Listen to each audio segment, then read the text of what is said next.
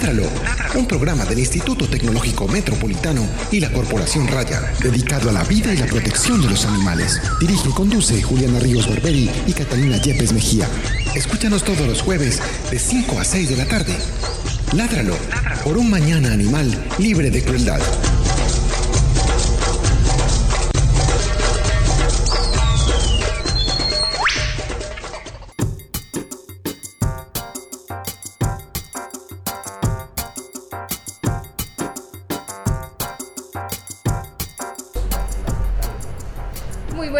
A todos nuestros oyentes. Este es el programa Ladral, un programa de raya con el apoyo del Instituto Tecnológico Metropolitano dedicado a la vida y la protección de los animales. Mi nombre es Juliana Ríos Barberi, soy directora de raya y eh, estudiante de Ingeniería Biomédica del Instituto Tecnológico Metropolitano y, y estoy en sexto semestre. Ya voy para el séptimo. Ya se acabó, este semestre ya se acabó. Eh, mi nombre es Catalina Yepes, médica veterinaria de la Universidad de Antioquia, codirectora de este programa y de la Corporación Raya. Y les damos a todos ustedes la más cordial bienvenida. Mi nombre es Andrés Camilo Puentes. En las prácticas de comunicaciones de la Corporación Le- Raya, iba a decir Corporación Ládralo. Ládralo. Y les damos a todos ustedes la más cordial bienvenida. Saludemos todos a los que nos ven a través de www.livestream.com slash ITM Radio y también a todos los que están conectados con nosotros a través del portal del ITM en www.itmradio.edu.co. Hoy tenemos un invitado muy especial con un tema bastante, bastante particular para que todos ustedes quieran hacerle las preguntas. Comuníquense inmediatamente en las líneas en la ciudad de Medellín al 440-5135, 440-5135 y también los invitamos para que se comuniquen con nuestra directora en arroba corporación raya en Twitter para que le envíen todas las preguntas, sugerencias, datos, comentarios, aportaciones Aportaciones. que es la palabra de la semana que van a escuchar ustedes bastante seguido porque ya saben que les tenemos más invitaciones, ¿no? Porque ya se, se acerca esa jornada de esterilización en Docordó Chocó y los seguimos invitando para que ustedes nos dejen todos los aportes, todas las donaciones, que es la palabra correcta, en las cuentas, en la cuenta de Bancolombia que más adelante se la vamos a estar replicando a todos ustedes. 50 mil pesitos. Eh, a propósito de las aportaciones, hoy hay una festejación en la oficina. Sí, porque las pasadas hablamos gest- festejación. Hay una festejación Sí. y, y Vamos a hacer una bullita. vamos a felicitar al jefe. ¡Bravo, jefe! Que está Ah, cumpliendo años. Vamos entonces a saludar a nuestro jefe. Jefe, un saludo para todos los oyentes del programa Ládralo y del ITM Radio. Bueno, para ustedes, eh, nuestro saludo también en ITM Radio, pues muchas gracias por todas las felicitaciones, por los mensajes que, que he recibido, por los regalos que me trajeron hoy, esa torta tan deliciosa que Catalina y Juliana pues me entregaron, y Andrés también por su apoyo y todo su acompañamiento. Lo en importante esta es lo que va celebración por dentro, jefe. Tan importante para ITM Radio. Hemos pasado muy rico, de verdad. Pero no, es que era el diseño. El diseño era con un mordido. más rico es Sí. tenerlos a ustedes acá y disfrutar todos los jueves de, de este programa que es ameno, que es divertido y por supuesto pues que ya se convierte en uno de los principales eh, programas o principales contenidos que tenemos Eso merece otro en nuestra aplauso. emisora. Bravo. de Radio. Así que el ¡Eh! aplauso para ¡El ustedes. jefe presidente! ¡Jefe Jefe, presidente! jefe, que me dicen aquí en Twitter que si por favor se asoma un momentico al, al streaming porque lo quieren conocer. Vea, Él es nuestro jefe. Hola. Para los que están conectados en streaming, él es nuestro jefe, el director Mucho aquí de la emisora todos allá. del ITM. Radio. Bueno, felicitaciones para el jefe. Eh, agradecimientos como siempre para José Julián Villa por la música que escuchan en el fondo, para Carlos Pérez por el cabezote y por supuesto para Andrés que hace las, las Cortinas. cortinillas de nuestro programa que lo hace ver tan profesional. Y para Gretel. Ay, para Gretel Álvarez, que es la que siempre nos hace los diseños del programa y de muchas otras cosas. Muchas gracias para ella y perdón por molestarla tanto. Me molestamos horrible. Bueno, el- eh, vamos a saludar a nuestro invitado. Hola Francisco. Francisco. Hola. Francisco eh, Flores Olivares es un Oliveros. Oliveros es un ingeniero forestal y él nos va a contar un poco más sobre sí mismo. Hola a todos los oyentes del programa, buenas tardes. Mi nombre, como lo decía Juliana Francisco Flores, soy eh, docente, eh, ejerzo como docente, todo lo que tiene que ver con la parte ambiental y pues dentro de los gustos y pasiones está la fauna silvestre. Concretamente hoy les venimos a hablar de un animalito eh, de la fauna silvestre que es bien interesante y que debemos todos proteger. Eh, Francisco, mm, Aparte pues de esto que me estás diciendo, de los animales, ¿qué otras actividades disfrutas haciendo? ¿Cuáles son tus gustos, hobbies? Eh, el buen cine, la buena música, conocer nuestro eh, país, nuestro departamento. Y yo pienso que los animalitos es una pasión, una forma de vida. Por lo tanto, hay una pregunta que hay que hacerle si continuamos o no con la entrevista. ¿Cuál esa es la que determina. Esa, esa es una pregunta vital. Los oyentes saben muy bien de qué estamos hablando. Francisco, ¿cuál fue la última película que usted vio? Uy, varias, pero la última o la que más me gustó. No, la última. La última. Una de, de perritos. Por siempre Hachiko. Ah, ¿y usted sabía eso? Yo no sería capaz de verme esa pregunta, esa película. Es buena, un mensaje bonito. Pero es interesante. Muy, dura, dura. Eh, pero yo pienso que por el hecho de que sea dura no debemos de, de conocerla ni de perdernos esa, ese maravilloso mundo animal. Ah, no, sí, eso sí también es cierto, pero sí es, es muy triste, eso es llorada fijo, uh, pues. Bueno, ¿y la película que más le gustó o que más le ha gustado a usted ver en la vida? No, yo tengo un listado pues muy muy amplio, pero puedo decir dos al menos. Yo pienso que las que más me han gustado Forrest Gump, es un mensaje de vida muy bonito y Los hijos de la calle con Robert De Niro son muy muy muy bonitas. Bueno, vamos a escuchar, eh, vamos a hablar de la noticia de la semana.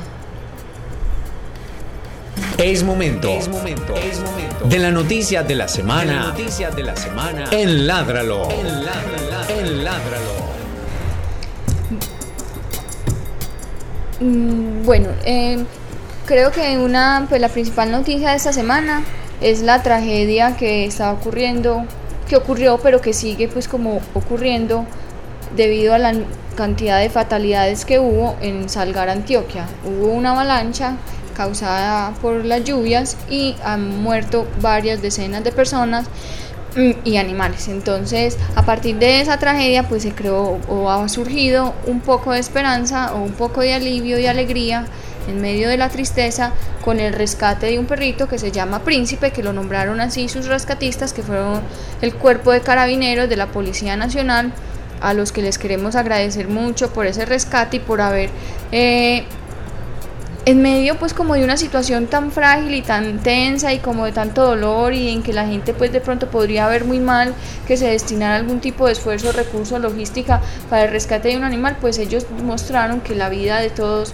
los seres vale y pues arriesgando sus propias vidas pues se lanzaron al río, a la quebrada, a rescatar a Príncipe que hoy amaneció muy bien, muy bonito, con pañoleta de carabineros eh, en los brazos de su rescatista que, que ya pues es una estrella eh, que se llama Jason Amaya, es un carabinero de, de, la policía y pues muchas gracias a él, me parece que es una buena noticia pues en medio de tanta tristeza. A él y a todos los demás que también, porque los que vimos el video, pues todos intentaron, todos corrieron, todos, eh, trataron por todos los medios de que fuera posible salvarlo, entonces eh, pues felicitaciones porque eso demuestra mucho de, la compasión y el respeto que podamos tener por otras especies. Sin embargo, quedamos sin conocer el, desafortunado destino de muchísimos otros animales que también desaparecieron, infortunadamente con la avalancha. Una de las preguntas que también surgía en medio de la opinión pública era realmente qué grado de responsabilidad humana había en esto.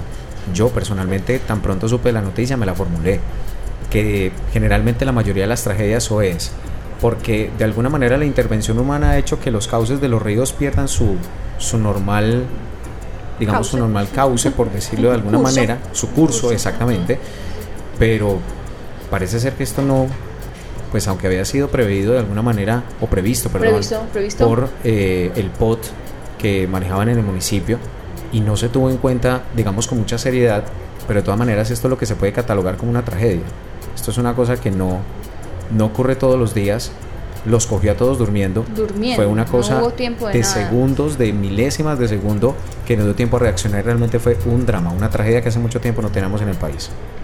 Bueno, sí, también lamentar pues las muertes de tantas familias y tantas personas en este desastre tan horripilante. Y tantos desaparecidos que todavía Todavía no, es que, ¿sabes qué decían? Que ni siquiera se sabe, hay veces ¿Cuántos son? Porque hubo familias enteras que se, fueron, enteras, enteras. No hubo nadie pues que dijera, vea, mi familia estaba allá. No. Sí, ni que contabilizara el número de personas. Eso está dificultando las labores precisamente de entrega de subsidios, de alimentos, de todas las donaciones que han llegado masivamente de diferentes municipios de, de Antioquia, de aquí de Medellín y de muchas partes del país. Bueno, hablando de, de los procesos de rescate, eh, todo eso que tiene que ver con los desastres, nos han preguntado nosotros por qué no fuimos a hacer ese rescate o por qué no estamos allá ayudando a los animales, ayudar a los animales, porque como hablamos en el programa con Julia Lema sobre atención de animales en desastres, eso ya está incluido dentro de los planes, la atención de los animales, dentro de los planes de mitigación de desastres que hay en Colombia, ¿cierto? por un lado. Y segundo, ir allá sin uno tener una infraestructura, ni una logística, ni una preparación, es irresponsable. Y lo que está haciendo uno, más que ayudando, es obstaculizando la labor de los que verdaderamente saben del tema. Entonces yo pienso que uno tiene que ser muy responsable en la forma en la que actúa y tiene que ser muy responsable con las cosas que hace porque, porque pues puede, puede por, por hacer bonito, hacer feo. Entonces, de todas maneras hay gente que se especializa en cosas y uno no puede tratar de abarcar todo porque lo va a hacer todo mal. Uno tiene que, saber en cuál, mm, en qué enfocarse y qué hacer bien. Realmente ese programa con Julia Lema fue bastante a propósito. Sí. Bastante formativo. Lo, le recomendamos a ustedes que ingresen a Spreaker.com para que localizando los programas de Raya, de la Corporación Raya, vean ese programa de cómo era la atención de desastres en diferentes momentos, qué se puede hacer, qué no se puede hacer y que eso ya lo tienen incluido. Si no, yo creo que este tipo, incluso este tipo de acciones como la de Príncipe no se hubieran visto si de alguna manera el país no, o digamos las autoridades no estuvieran a cargo. Y también hay que decir que hay ya muchos organismos que incluso han tenido que frenar las donaciones, empezando por la Cruz Roja. Aunque la Iglesia Católica ha dicho que no lo va a hacer, pero la Cruz Roja, que es como la principal entidad que está a cargo de esa entrega, ya mencionó que es mejor frenar en este momento porque lo más complicado es que hay muchas personas que no se sabe si realmente están o no están porque no, no hay forma primero de censarlos, que hay mucha gente que está que ha sido recuperada, pero que ni dentales ni con ningún tipo de estrategia de, de autopsia han podido reconocer qué personas son las que están allí. Entonces, hasta que no se tenga eso bien calculado y se sepa realmente la magnitud, no se pueden seguir haciendo aportes. Mire que esta mañana ya estaban denunciando inescrupulosos que iban a buscar subsidios, personas de otros municipios. Eso no, falta. Es que qué horror. No falta definitivamente. Ya, abortemos este tema. Muy bien. Em, eh, recordemos la semana pasada también estuvimos hablando de que la WASA, que es la Asociación Mundial de Zoológicos y Acuarios, eh, sacó a Japón de su sociedad hasta que no pusieran un fin a la cacería de, delfines que se hace anualmente desde el mes de septiembre, que ya casi empieza, hasta el mes de marzo en Taiji. Esa cacería, como les hemos hablado muchas veces, es una cacería completamente inhumana. Eh, cuyo fin principal es el lucro eh, para vender esos delfines, acuarios, para que hagan travesuras y estupideces que no están programados pues ni tienen por qué hacer, ¿cierto?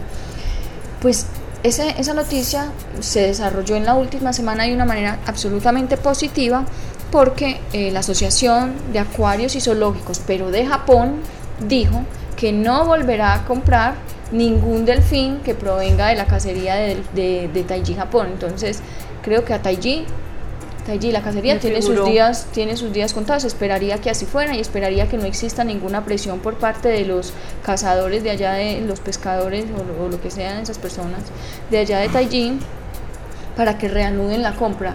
Porque de ser así pienso que se van a salvar miles de delfines que se cazan anualmente nada más para poder sacar unos cuantos para venderlos en acuarios y zoológicos. Si ya no hay quien lo compre, ya, ya tendrán que abortar esa idea y eso, y eso es lo que buscamos. Es que, es que cada delfín vale alrededor de 300 o 400 millones de pesos. Entonces imagínense la plata que alcanzan a, a recoger. Y por cada delfín que ellos cogen para cautiverio, 17 más son asesinados para venderlos como producto de carne. Entonces, muy bueno, eh, me parece que es una noticia muy buena y que y que, que, la presión también finalmente, porque a esto se han unido estrellas de Hollywood, eh, grandes personalidades del mundo para rechazar tajantemente lo que ocurre en Taiji, Japón. Esperamos que siga entonces el curso positivo de esta noticia. Vamos a comenzar entonces con el tema de hoy. Le recordamos que tenemos como invitado a Francisco Flores, quien nos va a hablar un tema muy importante acerca de la zarigüeya. Comencemos entonces, Francisco, con el tema, contándole a la gente acerca de este marsupial y que la gente sepa quién es. ¿Cuáles son sus características? Ok, bueno. Para todos los oyentes, este animalito es conocido comúnmente como chucha. Eso es algo pues cultural, ya está arraigado pues en la, en la sociedad, eh, en la cultura. Eh, se conoce como zarigüeya, en otros países como tlacuache y es un animalito que tiene unas bondades muy grandes y muy importantes para el ecosistema. Habla de la salud de los bosques, de la biodiversidad de los bosques, no solamente florística, sino faunística, o sea, de arbolitos y de animales que integran esos ecosistemas. Y como a su vez todos estos animalitos eh, que interactúan de manera positiva se ven, digamos que beneficiados por la zarigüeya. La zarigüeya no solamente es eh, un animalito que digamos que aumenta la biodiversidad de los bosques, eh, integrando las cadenas alimenticias como presa y como depredador. También es un animalito que, por ejemplo, cumple un factor muy, muy importante, un papel muy importante y es, por ejemplo, reforestador del bosque. Entonces puede incidir, digamos, en el cambio climático.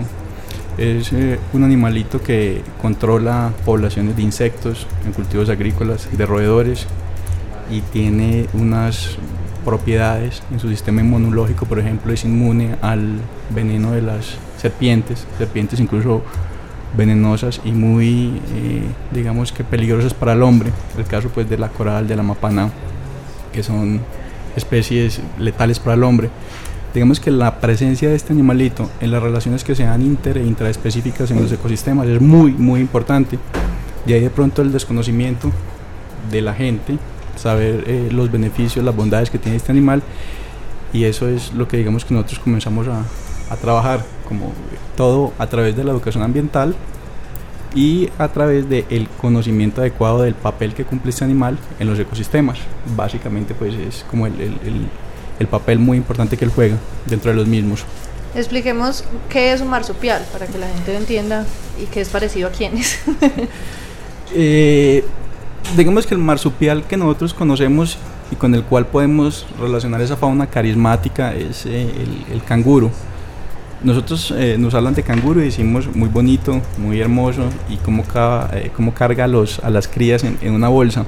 La zarigüeya chucha también hace lo mismo. Lo que pasa es que no está parada pues en dos, en dos extremidades, sino en cuatro, pero también tiene la bolsita en, en el interior, en el vientre, donde carga las crías cuando han pasado de un útero interno al útero externo, ahí los alimenta y ahí los va cargando más o menos hasta unos 120 días que las crías están eh, ya en la posibilidad de subsistir ellas. Es importante tener en cuenta que este animalito no solamente, digamos que es un, animal que cumple un papel muy, muy importante dentro de los bosques, sino lo que eh, pasaría si este animal no está no, pero espere, no se me adelante. Bueno, correcto. Vamos a hacer. Me, voy emocionando. sí, sí, no se me adelante. ¿Cuál es la distribución geográfica de esta especie y por qué la encontramos adaptada en las zonas urbanas? Bueno, mm, este animal es este marsupial. Comencemos ya a trabajar eh, la chucha zarigüeya desde, desde marsupial y asociarlo con esa fauna carismática. Es un marsupial de América lo podemos encontrar desde Estados Unidos hasta el norte de Argentina. No obstante, nosotros tenemos dos especies muy representativas, eso no quiere decir que no tengamos más, tenemos 30 especies en Colombia. ¿30? 30 especies, sí. Eh, de este marsupial, lo más eh, común son dos especies, el género Didelphis y las dos especies, eh, la marsupialis y la pernigra, orejiblanca y orejinegra respectivamente. La orejiblanca es un poquito más escasa que la pernigra, científicamente conocida y la negra es la que nosotros vemos en las zonas urbanas. ¿Por qué lo encontramos adaptado a las zonas urbanas? Este es un fósil viviente. Yo sé que todos ustedes han visto la era de hielo, ¿cierto? Y ahí aparecen dos, dos arigüellitas desde la época, pues, desde el descongelamiento de los glaciares. Entonces, al hablar de fósil viviente, lleva muchos años, 70 millones de años más o menos, adaptándose, pues, a las condiciones que ofrece el medio y a las condiciones que ofrece la Tierra y su evolución y cómo nosotros los humanos vamos cambiando esa dinámica al encontrar las partes urbanas es muy importante porque él está haciendo su papel, no solamente el bosque, sino las partes urbanas, o sea, reforestando, ayudando al cambio climático, sirviendo de alimento a otros, a otros individuos del ecosistema, eh, controlando. Debido a que su bosque fue fragmentado, talado, eh, él tuvo que, digamos que, expandirse hacia las zonas urbanas lo podemos ver perfectamente interactuar en una tapia de una casa, en un techo, en un parque, que son las condiciones a las cuales la especie se ha adaptado. Y si podemos encontrar comida, la que le ofrece eh, el medio modificado que han hecho los humanos, pues él digamos que va a estar ahí. Entonces eso de lo urbano ha sido más bien como una adaptabilidad de la especie a las condiciones que le ofrecen los humanos. ¿Cuáles son las características físicas que le permita a una persona del común reconocerla? Porque sabemos que la mayoría de la gente la confunde con los roedores. Entonces, ¿qué condiciones físicas o qué características me va a permitir a mí decir si es una zarigüeya? Sí, una zarigüeya. Mm, quedó claro que nosotros vamos a meter a la zarigüeya dentro de la fauna carismática, koalas, wallabies y canguros, ¿cierto? Entonces debemos de, de tener en cuenta que no son ratas, y no queremos con esto dar un mensaje tácito de que ah, entonces tenemos que acabar con las ratas, no, simplemente tenemos es que diferenciar eh, los, los órdenes, unos son roedores, otros son marsupiales, ¿cierto? Marsupiales por la bolsa, donde cargan a, a, sus hijos. No tiene nada que ver una diferencia, un parecido morfológico que pues a la postre no es muy significativo porque no podemos decir que hay ratas tan grandes como el tamaño de una zarigüeya, eso es imposible, ¿cierto? Entonces, de una vez debemos de deslindar y debemos de sacar de nuestro, de, digamos que nuestra forma de pensar equivocada, que son ratas. Eh, la zarigüeya tiene unas, eh, digamos que unos rasgos morfológicos como es su mm, hocico alargado, sus orejas redondas, ya les dije que puede ser claras eh, o negras. sus, hay algo clave y es en las extremidades, en, en las patas anteriores, podemos encontrar una forma muy parecida a la mano del hombre y es ese pulgar oponible. Eso le permite a ellas adaptarse muy bien, eh, ascender, andar por superficies un poco complicadas, cuerdas, ramas, tapias, techos, y eso le permite agarrarse. Eh, sumado a eso tiene una cola dividida en dos colores, un color blanco y un color negro, que le ayuda también a, agarrarse. Eh, un pelaje oscuro en la parte eh, del dorso, un poco más claro en la parte del vientre y en la parte de la cabeza su pelaje es un poco, un poco claro. Las manitos son negras y tienen una serie de escamitas negras que también la, la diferencian. Digamos que esas son las características más generales de las especies que nosotros tenemos. Y Catalina me devuelve un poquitico a la, a la anterior pregunta y es cuántas especies tenemos nosotros. 30 especies de las cuales hay especies muy, eh, digamos que, mm, limitadas a ecosistemas estratégicos como pueden ser los ríos. Y si nosotros hablamos de ríos en Colombia, tenemos que hablar de un aspecto nefasto y muy mal manejado que es la minería. Entonces, hablar, por ejemplo, de la chucha de agua, la quironectes, eh, es un animalito que únicamente vive en el agua, es un poquito más pequeñito, rayado, tiene una bolsa o marsupio eh, hermética, es muy interesante la actividad de la especie. Entonces, decir que, por ejemplo, esta especie está fuertemente amenazada por la minería, es para tener en cuenta dentro de eh, las próximas clasificaciones de la UICN. Y tenemos otras como la lanuda, la chucha mantequera, eh, la robinsoni, que son especies de bosques un poco más maduros, ecosistemas un poquito más complejos por las especies que los componen. Yo nunca había pensado que eran tantas especies pues porque pensé realmente que eran las dos que se, pues, se conocían comúnmente, no pensé que existieran 30 especies, al menos pues acá en Colombia. Eh, yo pienso que hablar nosotros de marsupiales es hablar eh, de un mundo muy interesante, muy aparte y sobre todo un mundo desconocido. De ahí que nosotros pues limitemos un mundo tan interesante, un orden tan interesante como son los marsupiales a un roedor. O sea, el desconocimiento de nosotros es bien, bien grande y ese desconocimiento nos ha llevado, esa ignorancia nos ha llevado a acabar con esos animalitos. Claro, es que tiene que surgir también del ideario colectivo, del imaginario de las personas que me incluyo. Pensábamos como que las eh, zarigüeyas están como en el último eslabón de una determinada especie de roedores. No tenía ni idea que eran marsupiales. Ya cuando uno lo conoce así, ya uno dice, bueno, ya tiene otras funciones diferentes. Claro, unas funciones muy, muy, muy importantes en el ecosistema. Eh, y yo creo que, por ejemplo, he hablado con personas y les digo, pero es que la chucha es una zarigüeya. No, son dos cosas distintas. La chucha es la zarigüeya, mire, es esta misma, es esta misma. No, no, seguro que son dos cosas distintas. O sea, la gente cree que la chucha es una cosa horrible. Que, hay, que, matarla, como, que hay que matarla como monstruo, como, porque es una cochinada. como si fuera una peste. Eso. Y, y la otra es una cosa la bonita. Es una cosa preciosa que pues es la misma cosa, igual si fuera muy fea o bonita o lo que sea, como dice Francisco, no, importa si es una rata, no importa lo que sea, uno no tiene por qué generar como un odio hacia un animal porque el animal no está haciendo absolutamente nada y finalmente el problema de las plagas lo creamos nosotros mismos. Entonces creo que es importante que la gente entienda que la chucha es la misma zarigüeya, que son marsupiales y que son unos alimentos muy bonitos y muy beneficiosos. Pero hablemos de sus hábitos de comportamiento, de qué se alimentan y por qué además se encuentran amenazadas.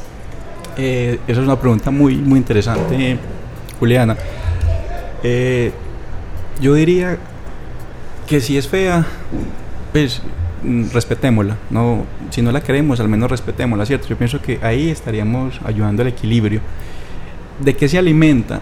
Hay un mensaje errado y es que ella come aves de corral, o sea, las gallinas, los pollitos y los huevos. Ah, vamos a hablar del 100% de las dietas de estos animales. Entonces uno debe hablar que ellos son eh, animales que comen frutas en el bosque, que comen semillas, que comen insectos, que controlan, digamos que eh, las serpientes, sean venenosas o no sean venenosas. Eh, hay algunos arácnidos que también controlan y podemos hablar de un porcentaje muy pequeñito, por ahí de un 5% o menos del 5%, que ellas al no tener comida, al acabarse el bosque, a llegar a las urbanizaciones o, el lema de, de, algunas instituciones que es tumbe, queme y, y urbanice, pues estos animalitos tienen que ir y sacar prácticamente el alimento de la casa de las personas porque no tienen más sustento. Y si a esto sumamos pues que en las vías las atropellan cuando están pasando, y que las matan a palo, a piedra, a machete, a como sea, y así suene muy duro porque esa es la consigna de la gente acabar de con esos animalitos, entonces ellos tienen que ir y coger lo que tenga el campesino, entiéndase, gallinas, de pronto aves de corral o algunos cultivos agrícolas, pero esto en un porcentaje muy bajo porque es un animalito que no es agresivo, entonces decir que una zarigüeya va a salir y nos va a atacar. un mensaje totalmente equivocado. Es que ni una serpiente, porque una serpiente se ve atacada y ella responde, pero si ella puede huirle al hombre, es lo primero que hace. Entonces, decir que nos va a atacar, no, eso es mentira. Más fácil entrar en un coma no inducido que es hacerse la muerta. Y cuando ya pasa el peligro, ya que desaparecemos nosotros, ella sale y se va. Entonces, yo pienso que el alimento ya lo encuentra en el bosque, en esos pequeños relictos, en esos pequeños fragmentos que nosotros encontramos en las ciudades o que encontramos en la periferia de las ciudades o en los bosques o en los, en los pocos bosques que aún quedan en, en nuestro departamento y en nuestro país. Entonces la alimentación básica sería frutas, semillas. Semillas, e insectos. insectos, sí, insectos y algunos arácnidos, alacranes. Bueno, hablemos de la importancia de su conservación. Es cierto que actúan como controladores de otros animales que pueden ser plagas. Que pueden ser potencialmente, potencialmente plagas. Eh, vamos a hablar de las relaciones inter e intraespecíficas de un ecosistema. Entonces nosotros encontramos individuos que desempeñan un papel en ese ecosistema, ¿cierto? Unos son depredadores, otros son presas.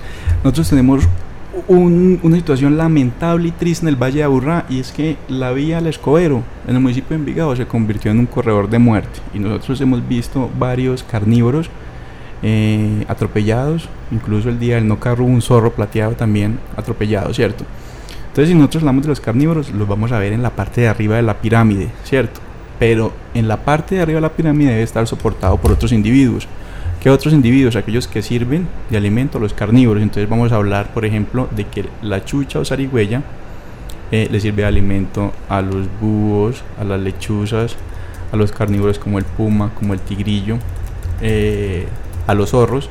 Y no estando de pronto esta especie tan importante como es la zarigüeya, esas poblaciones, eh, digamos que faltarían, porque no tendrían eh, de qué alimentarse. Y caso más, digamos que triste, salen, encuentran ganado, comienzan a, hacer, a comer este ganado, y entonces tenemos que el señor dueño del ganado sale, las mata, o lo que tenemos más triste aún y que pasó en días pasados, una comunidad indígena porque se estaba comiendo eh, sus animales, sale y lo caza. Y con la desaparición de un solo individuo, como puede ser del orden carnívora, tiene una incidencia muy grande en kilómetros de extensión sobre las otras poblaciones, porque ya no va a tener un controlador biológico. Entonces, al no tener un controlador biológico, esas poblaciones se van a reproducir exponencialmente y vamos a tener un desequilibrio muy importante. Hablamos entonces que son fuente de alimento y que por su, pues si se, si se extinguen, llevarían a la extinción también de, de otras especies más grandes, como decía.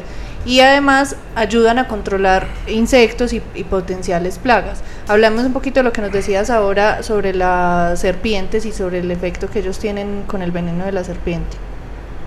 Bueno, eh, la adaptabilidad que tiene la especie es eh, de millones de años. Entonces, hablar de que una especie como la zarigüeya, como la dielfis, ha llegado a neutralizar un veneno, esos son años de evolución. Yo creo que hay personas que se enferma eh, viendo nomás una, una serpiente. Mi una abuelita, mi abuelita se enferma viendo la, la televisión. Abuelita, un saludo para ti. No te dé miedo de eso, que eso no va a salir del televisor. Ella le da pánico ver una culebra. Bueno, entonces, eh, digamos que la zarigüeya puede resistir más o menos, según artículos, hasta 80 eh, mordeduras letales de una serpiente, pero mientras pasan 80 mordeduras, ella ya puede coger, neutralizar a la presa y comenzar pues a, a depredarla, ¿cierto? Entonces, eso básicamente es una relación química que se da con la neutralización de una proteína.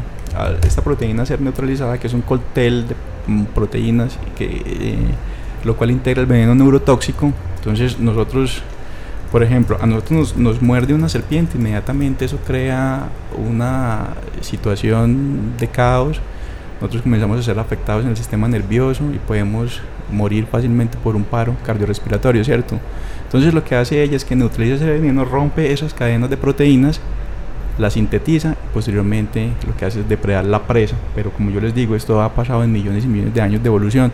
Nosotros a través de el grupo que tenemos y el proyecto que estamos consolidando, hemos tenido eh, comunicación con mucha gente del país, con facultades en Bogotá, en el Cauca, en Ibagué, en Manizales, en, en Caldas, que están haciendo la investigación de cuáles son las especies de las cuales la zarigüeya pueden utilizar el veneno. Entonces nos hemos encontrado con casos particulares. Por ejemplo, si la zarigüeya está de 0 a 1000 metros de altura, va a neutralizar el veneno de las especies de serpientes que están en ese rango. Y si está en rango más alto, también lo puede hacer de 0 a 1000, de 1000 a 2000 o de 2000 a 3000, que de 0 a 3000 metros es básicamente donde tiene el hombre su asiento. Eh, nos hemos encontrado también, hablando pues de neutralización de venenos, por ejemplo del mal de Chagas y del esmaniasis, que es causado por un parásito, el tripanosoma, que también es un antídoto natural.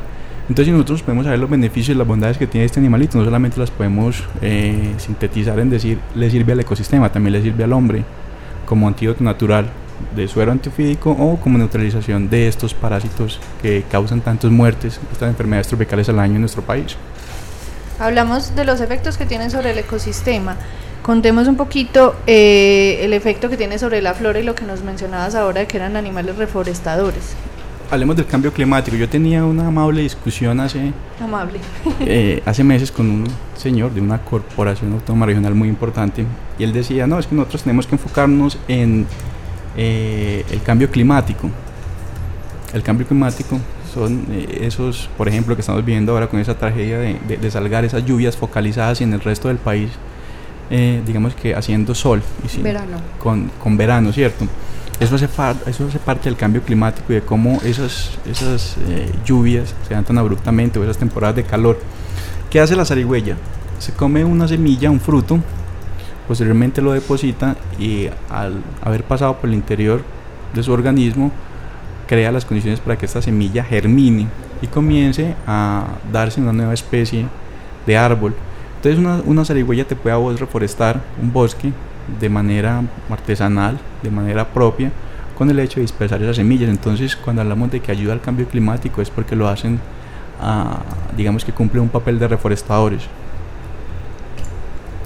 A mí se me ocurrió una curiosidad. ¿Cuántas crías pueden tener al tiempo en ese marsupio? Eso es interesante, eso es una pregunta muy interesante. Vea, depende de cuántas mamas tenga son 12 más o menos aproximadamente. Entonces, si un individuo que sale del interior del útero, que parece un camaroncito, se logra pegar ahí, prácticamente su supervivencia está mm, asegurada.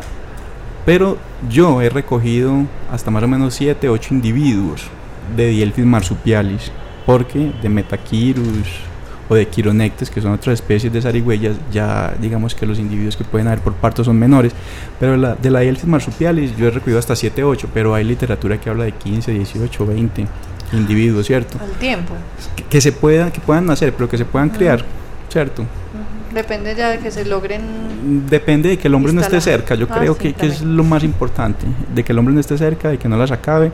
Y si podemos encontrar bosques donde haya alimento, mm, yo pienso que la supervivencia de la especie está garantizada.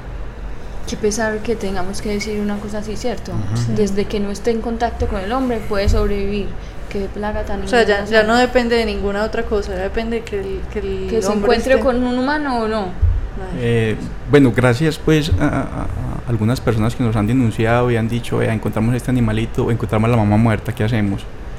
Eh, que las denuncias son efectivas, entonces digamos que entramos en un proceso como de valorarlos, de mirar en qué estado se encuentran, de alimentarlos y entregárselo a la autoridad ambiental, porque ella es como la, la encargada, es la función que el Estado ha desempeñado en la autoridad ambiental. Entonces, afortunadamente hay gente que aún o ha creado esa conciencia o por desconocimiento, pero el gran eh, porcentaje de la gente es acabemos con ellos. Realmente, es real, no solo acabar con ellos, sino incluso eh, la forma de tratarlos. Y, y qué bueno que usted hace esa observación porque incluso muchos de los oyentes que tenemos, que aprovecho, jefe, para saludarlos, a la gente del colegio Padre Marianet, que ellos están bien pendientes, un saludo para todos. Em, los chicos muchas veces se encuentran en la institución, sobre todo en las canecas de basura, porque las canecas son bastante grandes, especialmente por lo que el colegio es un colegio prácticamente campestre. Y la, digamos, la, la población que se ha encontrado de zarigüeyas ha sido bastante alta, pero el trato no ha sido lo mejor. Mm, la mayoría de las veces se han encontrado muertas. ¿Por qué? Porque claro, las canecas que se han colocado, no me da pena decirlo, qué pena señor rector, pero pues obviamente, sí, tranquilo, estamos, estoy fuera del trabajo.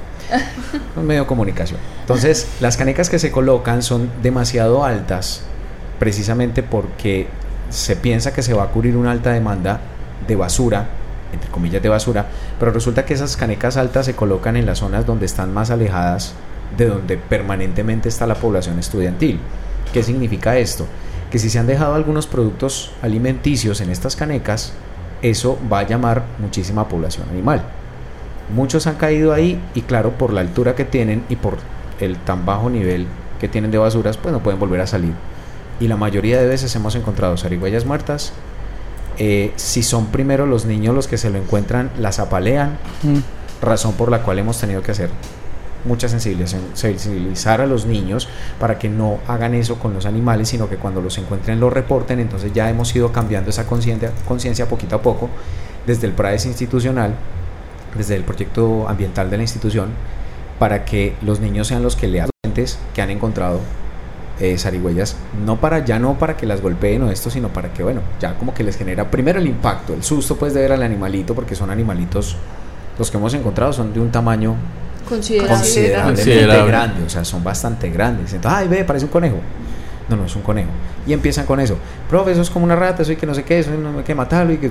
Entonces ya uno empieza y más o menos habla con ellos. Pero, pero realmente lo que usted dice es muy cierto y ojalá que los chicos que me están escuchando y todos los oyentes, cuando encuentren estos animalitos, traten primero de reducir ese impacto, de colocar esas canecas y segundo, eh, de avisar a las autoridades y entregarlas precisamente como para manejarlas bien. A todos los estudiantes de Andrés, que por favor apreciativa de 5 o 10 para el que cuide una zarigüeya. Sí, sobre todo en, en, ciencias, en ciencias, en ciencias muchachos.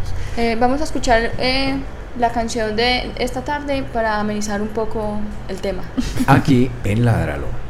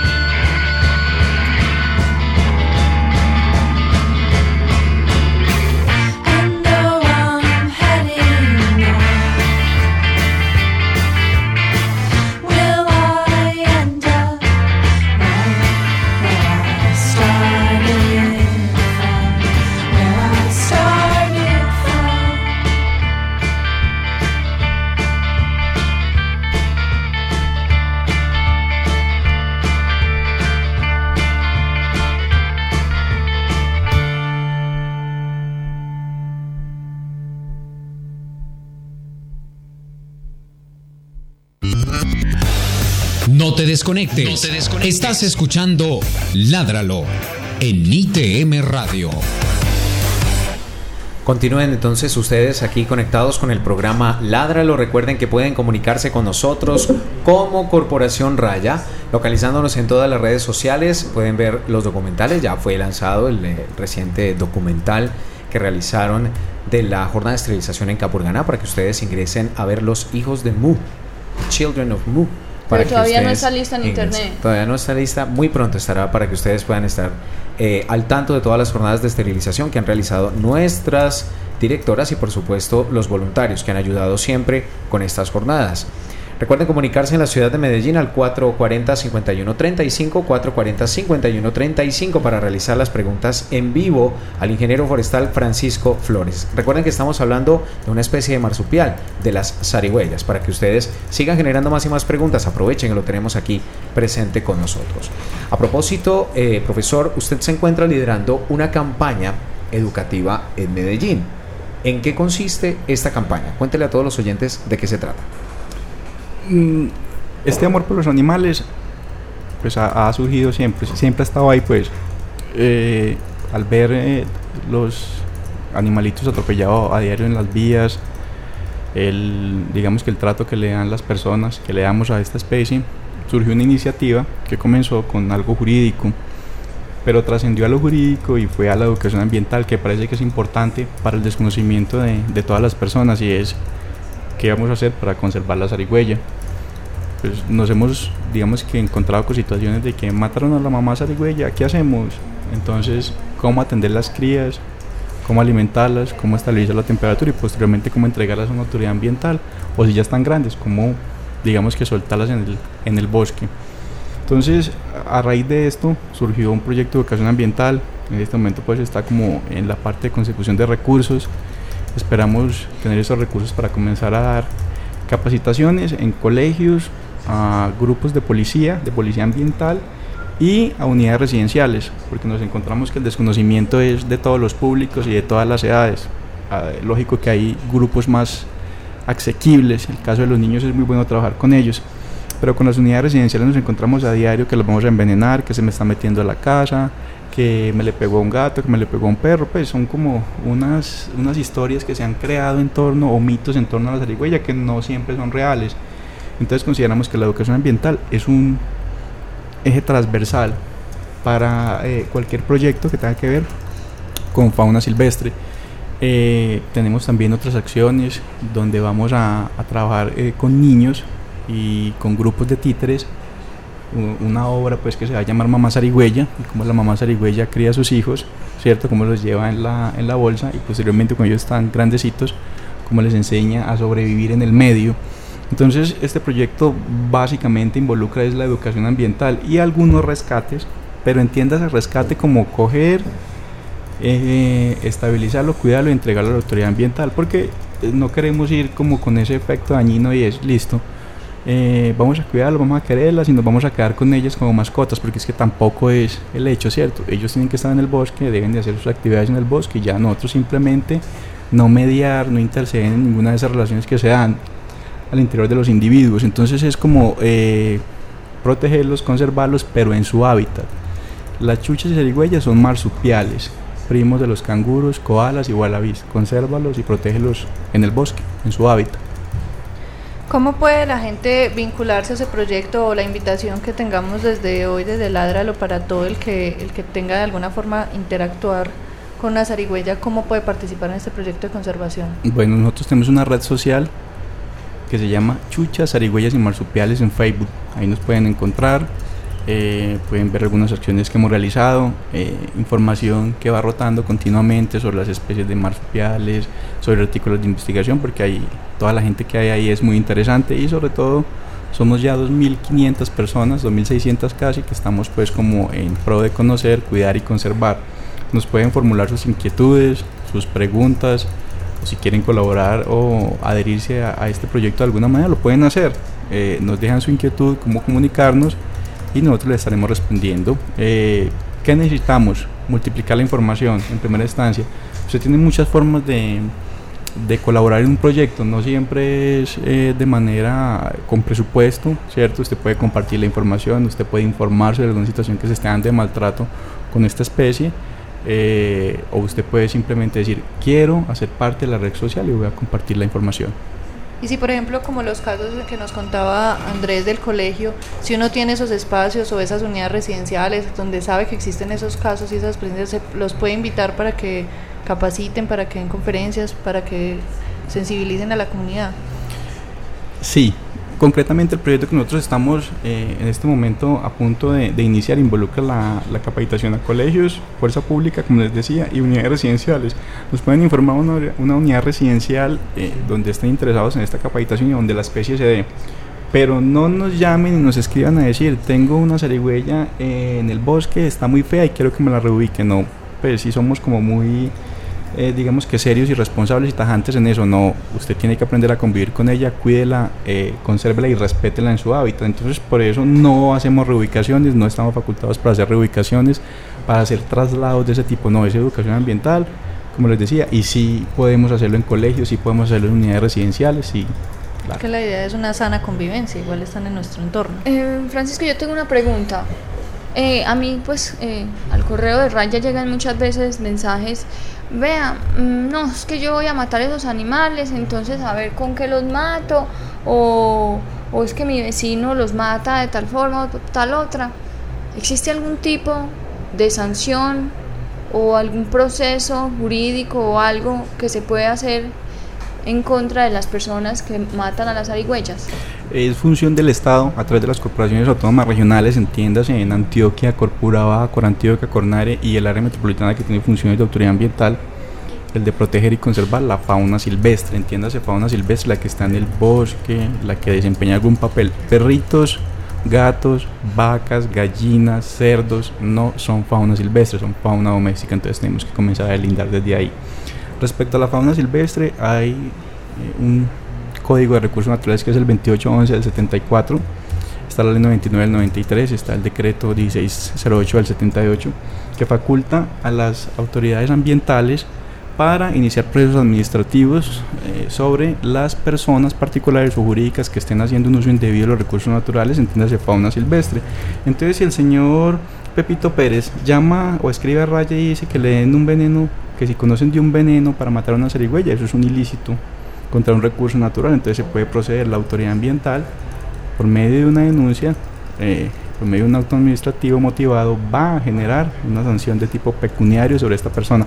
Ahora, si eh, digamos que la afectación sobre el recurso fue muy grave, se mataron muchas zarigüeyas o muchos individuos de la fauna silvestre, eso va a la Fiscalía. Y la Fiscalía General de la Nación tiene una unidad que es la Unidad Especial de Delitos Ambientales y contra los Recursos Naturales, tenemos una fiscal seccional que es la encargada de investigar todos los delitos de tipo ambiental y la fauna silvestre, concretamente la zarigüeya, también está ahí incluida. Entonces sí hay sanciones y muy graves de tipo penal y de tipo administrativo. Qué bueno. Ojalá, bueno, no, es que me parece que en nuestro pueblo estamos acostumbrados a que es la sanción la que la que obra. La que obra, sí. En vez de ser como la compasión, la humanidad, lo, correcto, lo, ético, lo, bueno, es la sanción. Uy, no, qué miedo que me sancionen. Yo no la voy a matar por eso, pero qué ganas le llevo de matarla. Sí, tristemente. Pero yo creo que de pronto también es el desconocimiento. Eh, esas iniciativas de educación ambiental son primordiales para que la gente la conozca. O sea, sí, lastimosamente tendríamos que respetar todas las especies, pero pero la gente rehace a muchas especies que, como decía Francisco, no son tan carismáticas como otras y la idea es que la conozcan y la respeten y, eso lleve a que, a que la, de alguna manera la protejamos. Hablando un poquito, Catalina, de las responsabilidades, el desconocimiento de la ley no inhibe de la sanción, ¿cierto? Entonces, eh, ahora, yo soy partidario de que se debe a la educación ambiental, de que se debe trabajar fuerte en la educación ambiental, no obstante, si una persona cumplió fue, asistió, se le informó y posteriormente persiste en el equívoco, ya habrá sanciones.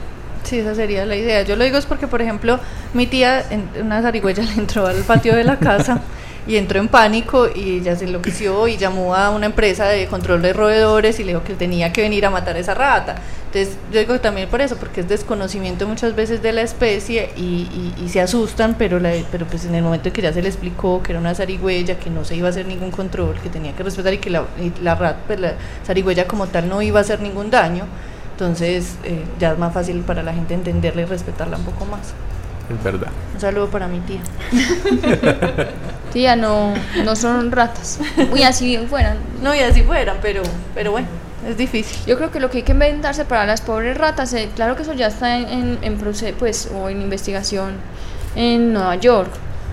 Les están echando comida con anticonceptivo Sí, sería una un químico que las están haciendo estériles, pues que es una forma de controlar la población. Que es lo que se hace con las palomas, por ejemplo. Y que es lo que de verdad funciona, porque es que eh, matar los animales no, no, no, no tiene ningún, ningún, efecto sobre la curva poblacional. Pero vean algo importante que ustedes acaban, pues, y que me surge de esta reflexión. Eh, los animales no se reproducen porque sí o porque no.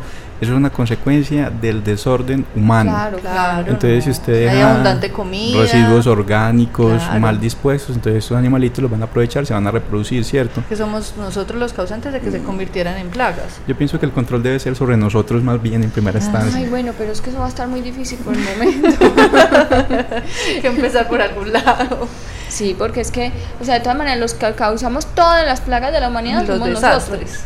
Todas las plagas las hemos causado nosotros, la plaga de la cucaracha, la plaga de la rata, la plaga de yo no sé qué, porque ellos en su medio natural sin la intervención humana tienen sus controles biológicos, los unos se comen a los otros, bla, bla, bla, bla, bla, y no hay ningún animal que predomine por encima del otro o que se vuelva una plaga. Somos nosotros que les ponemos el reblujerito afuera, que los escombros, que vea la alberca para que se mete, que echemos esa basura ya, que eso no, eche, saque la basura el día que no 35 días antes para que se quede ahí 35 días esperando un montón de cosas, como el que tiró la basura allí afuera.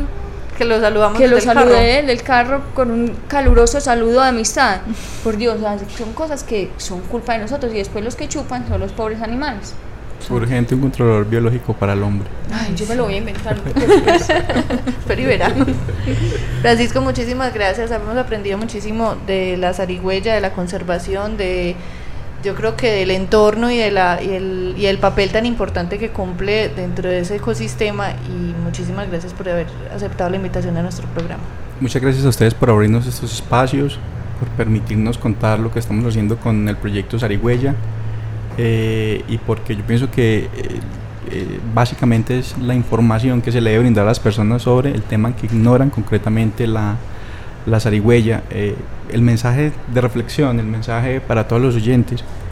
Gracias por habernos permitido entrar a sus hogares a esta hora, una horita muy pequeñita, muy, muy cortica, donde espero que hayan aprendido mucho y que se lleven eh, de ahora en adelante la idea de que las chuchas zarigüeyas son marsupiales, primos y familiares de, las, eh, de los canguros, de los koalas.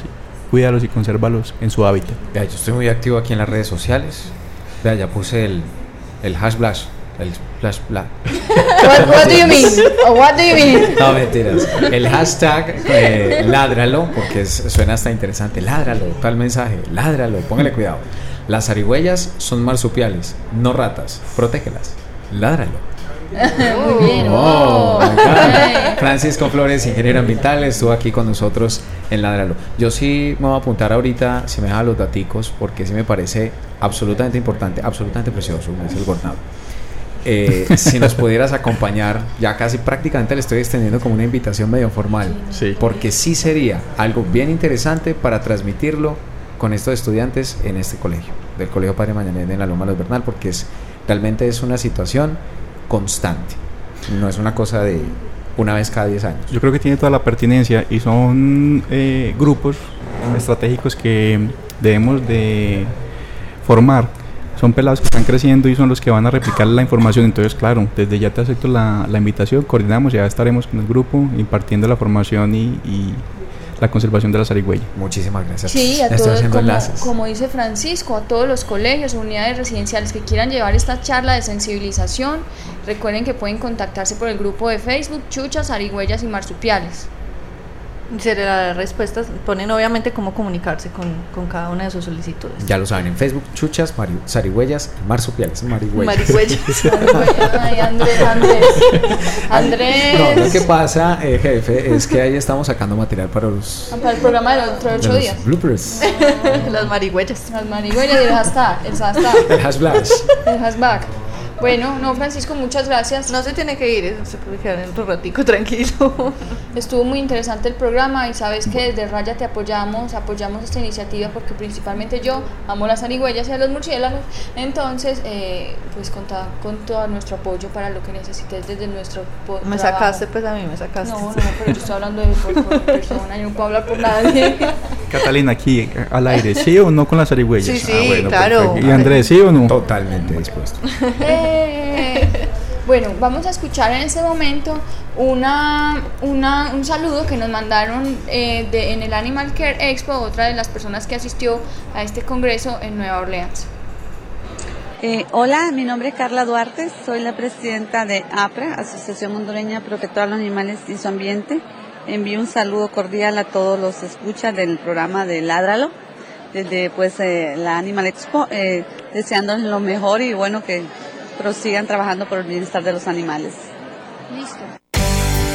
Por un mañana animal libre de crueldad. Somos Corporación Raya. Eventos, campañas, jornadas de vacunación, esterilizaciones, encuentros, conferencias. Todo en la agenda de la semana en Ládralo. Juliana Ríos Barberi es Corporación Raya. Bueno, la agenda de la semana, como siempre, el, cronograma de implantación de microchip en Medellín va de la siguiente manera. El sábado 23 de mayo habrá una jornada de implantación de microchip en el acompañamiento. Espera, estoy en la fecha correcta, ¿cierto? Acompañamiento social ISBIMED. ISBIMED en el barrio El Limonar, San Antonio de Prado, en la carrera 67 57 A Sur 8. Y el domingo eh, en el barrio Santander, sector La Esperanza, en la calle 112 7706, sector La Esperanza. Y el, de aquí al, otro miércoles, como no vamos a estar aquí presentes, eh, sector Aranjuez San Isidro, parte baja, carrera 53 con calle 94. Recuerden que el microchip es un dispositivo por medio del cual se hace un registro en una base de datos en la cual se contienen los datos del propietario y los datos del animal y que no es un GPS, es simplemente un dispositivo de identificación que, como ya les dije, pues almacena esos datos para que en caso de que alguien se encuentre el animal o en caso de que haya que tenga deba ser identificado de alguna forma, pues eh, la información se encuentra ahí. Eso es como una especie de arrocito del tamaño de un arroz que se le inserta en la parte de la nuca al perro o gato eh, a través de una especie de jeringa gigante que es muy aparatosa, palabra del día, pero que es muy práctica y prácticamente indolora. Eh, los animales... Pues duele lo contrario, una inyección subcutánea, pues. Eh, los animales guardan ese arrocito para siempre y ahí ya se quedan almacenados los datos. Se entregan 50 fichos por jornada de implantación de microchip. Hay que llegar temprano y debe llevar la fotocopia de la cédula por ambos lados y la fotocopia de la cuenta de los servicios del municipio de Medellín. Eh, y realizamos con éxito la jornada de esterilización el pasado domingo, donde se esterilizaron 58 animales. Próximamente estaremos publicando la próxima jornada que se realizará en el mes de junio porque varias personas pues no alcanzaron a inscribirse a tiempo y están solicitando el servicio. Entonces para que estén atentos a las publicaciones que haremos donde se, donde se informará eh, dónde y, y, qué día con certeza se hará la próxima jornada a bajo costo. Y mm, lo más importante, la agenda de la semana debe incluir nuestra jornada de esterilización en Docordó. CatTip. Recomendaciones, consejos y soluciones veterinarias. Lágralo. CatTip. Catalina Yepes Mejía es Corporación Raya. Antes de escuchar la, promoción de Docordo, vamos a hablar sobre el CatTip de la semana. El CatTip de la semana es a propósito de, una situación que se presentó en nuestra jornada de esterilización, donde ofrecimos también el servicio de profilaxis dental. La profilaxis dental es una limpieza que se realiza eh, a través de un dispositivo que se llama Cavitron, que es parecido a la fresa que se utiliza en los humanos en la odontología, y se realiza una limpieza del sarro que se adhiere a los dientes para pues, obtener una higiene adecuada dental. Me sorprendió mucho que los únicos que se inscribieron para realizar profilaxis fueron perros, ningún gato. De los ocho que realicé, todos fueron perros. Entonces, surgió la duda a raíz de un comentario que escuché donde decían que los gatos no se les realizaba profilaxis dental. Eso es mentira, eso es erróneo. Los gatos también necesitan de esa limpieza y de esa profilaxis dental que debe hacerse al menos una vez al año. La única forma que garantizaría garantizaría que los gatos o que cualquier animal no necesite esta profilaxis y eso que casi que es imposible sería que comieran única y exclusivamente la croqueta del concentrado. La croqueta está diseñada para que en el momento en que la muerdan se parta y no se adhiera ningún ninguna partícula a los dientes. Pero como acompañando la croqueta les estamos dando comida enlatada, comida blanda, algunas galletas también que son blandas, eso es lo que permite que se vaya formando una placa dental y posterior a eso se adhiera a las bacterias y se forme el sarro, que es una capa muy gruesa en los dientes. El sarro tiene varias complicaciones, no solamente a nivel de la boca, que va a generar eh, inflamación de las encías, abscesos e incluso que se destapen los cuellos del, diente y que, que, el diente se, se desprenda de la encía, sino también que pueden migrar bacterias de la boca a otras partes como pulmones, corazón e hígado y generar abscesos y complicaciones muy graves en el animal. Entonces la invitación es que también se le haga profilaxis dental a los gatos, no es, un mito que no se les debe hacer a los gatos, los gatos también necesitan de profilaxis dental. Y hablando de eso, recordemos un consejo que di que quiere que que se refería a la correcta higiene dental con el uso de seda dental y cepillado dental. Porque si no vamos a necesitar profilaxis dental también nosotros. Y además puede ocurrir problemas de corazón, etcétera, etcétera. Es lo mismo, es lo mismo. No crean que nosotros estamos. Nos salvamos de nada. Nos salvamos nada. Las bacterias se van para todos los sistemas y tienen mayor afinidad por pulmones, corazón e hígado. Así que a cuidar su higiene oral. Vamos entonces con una invitación de la Corporación Raya para ti. Corporación Raya se va para el Chocó. Todo el equipo de la Corporación Raya se prepara para la vigésima jornada de esterilización en el municipio de Tocordó y tú puedes ser parte de ella. Participa patrocinando la cirugía de esterilización de un perro o gato de la región con tu aporte de 50 mil pesos, que puedes transferir a la cuenta de ahorros Bancolombia 238-974-972-21 a nombre de Raya. Un animal del municipio de Docordó será esterilizado gratuitamente. Al final de la jornada tú recibirás un certificado virtual de donación con la foto del animal al cual patrocinaste. Solidarízate con Docordó. Ayúdanos a salvar vidas. Vigésima jornada de esterilización Docordó Julio 2015. Apoya nuestra labor. Por un mañana animal libre de crueldad. Somos Corporación Raya. Muy bien, entonces ya saben, 50 mil pesitos que pueden dejar en esta cuenta de ahorros Bancolombia para que su donación llegue a uno de estos animalitos, a una jornada que es bien interesante porque es una atención completamente integral. Qué bueno que puedan apoyarnos en esta labor que se aproxima, motiven a todas las personas que ustedes conocen para que realicen esas aportaciones. De por Dios, santísimo, hagan, hablen, extiendan por las redes sociales. Eh, ya próximamente otro video también de un poquito de publicidad para este evento se estará rodando por las redes sociales Mm, directamente la invitación de los niños de Docordó. Ya está circulando, querido, para que ustedes lo puedan, amigo. Ya lo pueden observar entonces.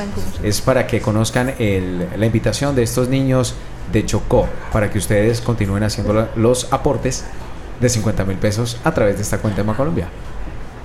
Muchísimas gracias, se nos acabó el tiempo por hoy. La invitación nuevamente para que nos acompañen dentro de ocho días en nuestro último programa de la temporada. Así que eh, no se vayan a perder ese. Ese programa va a estar muy divertido. Va a estar, va, a haber varios consejos, bloopers, recordación de todas las cosas que, que, nos pasan aquí en el programa, que, que son muchísimas. Realmente uno en la labor de edición, como se dice aquí coloquialmente, tira mucha caja. Eh, María. Van a escuchar cositas interesantes como Julián hablando inglés. Ah, ¿y tú, también hablas inglés? Yo también eh, diciendo hash blash. Hash blash. Pues aquí para todo el mundo hay. Eso hasta la doctora Catalina Mejía. Mejía. Bueno. Sí. Va a haber un saludo del señor Yepes. No, mentira, no sé si me va a saludar el señor Yepes, jovencito. ¿Qué hubo pues? ¿Qué le pasó con la niña? Voy a, llamar al señor Yepes a ver qué pasó ahí. Ay, ay, Dios mío. A don Froilo, un saludo. muchas gracias a todos por escucharnos. Eh, muchas gracias a todos por escucharnos y por... No, es que es el eco.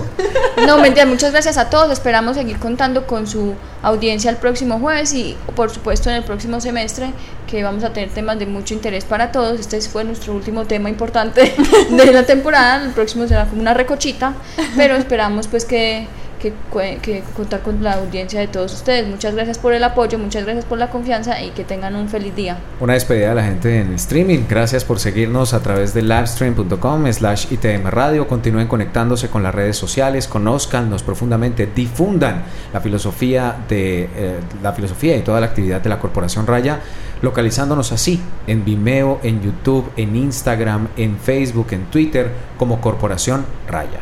Chao. Bye. Ládralo, un programa del Instituto Tecnológico Metropolitano y la Corporación Raya, dedicado a la vida y la protección de los animales. Dirige y conduce Juliana Ríos Berberi y Catalina Yepes Mejía.